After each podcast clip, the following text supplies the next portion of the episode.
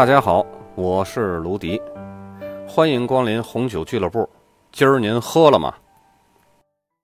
今天呢，咱们来说一下葡萄酒的试饮期，里面呢有三个节点，第一就是保质期，不是试饮期；第二是试饮期的概念；第三，喝酒也需要讲究时宜。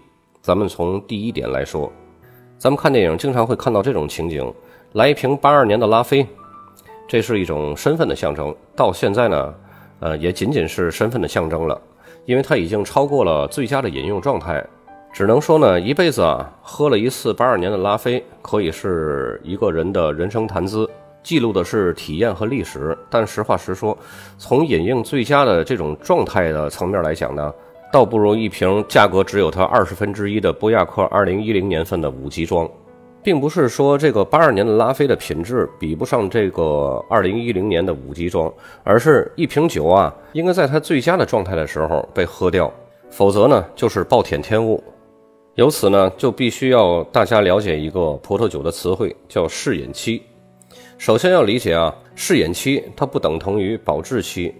咱们在买葡萄酒的时候都会发现。呃，酒瓶的后面的中文背标，它会写一个保质期十年。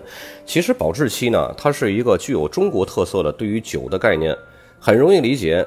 葡萄酒的保质期跟其他普通的产品保质期一样，指的是葡萄酒在正常条件下的质量保证期限。其实按照国际葡萄酒组织的相关规定呢，酒精度只要超过了八度，这瓶酒就可以无限的去保存。所以外国人从来不关心葡萄酒的保质期。而是更加关注于葡萄酒的适饮期和陈年潜力。人们对于葡萄酒这种特殊的商品呢，除了能喝的要求以外，它还得好喝。所以呢，适饮期的“适”字就是适合的“适”，适合饮用的时期。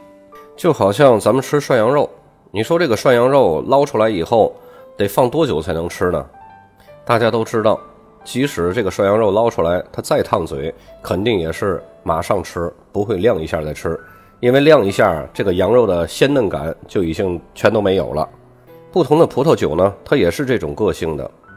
葡萄成熟了以后，经过采摘呀、榨汁啊、生产加工啊、橡木桶熟化呀这一系列的酿酒过程之后，葡萄酒呢会得到酿酒师赋予的这种提升，就好比人类进入学生时代，然后装瓶之后呢，这个葡萄酒就会进入休眠期。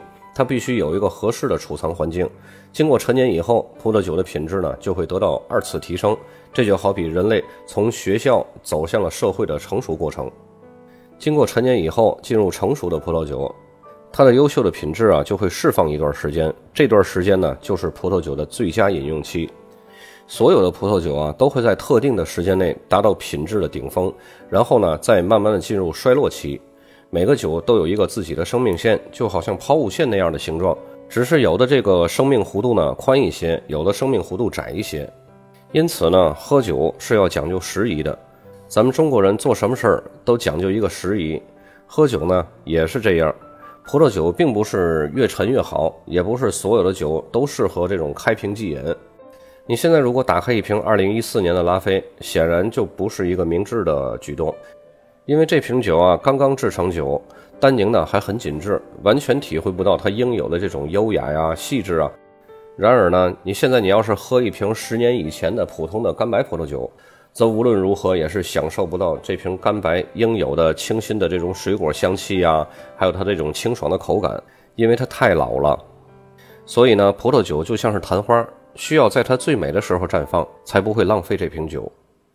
今天的葡萄酒的试饮期就讲到这里，咱们下期再见。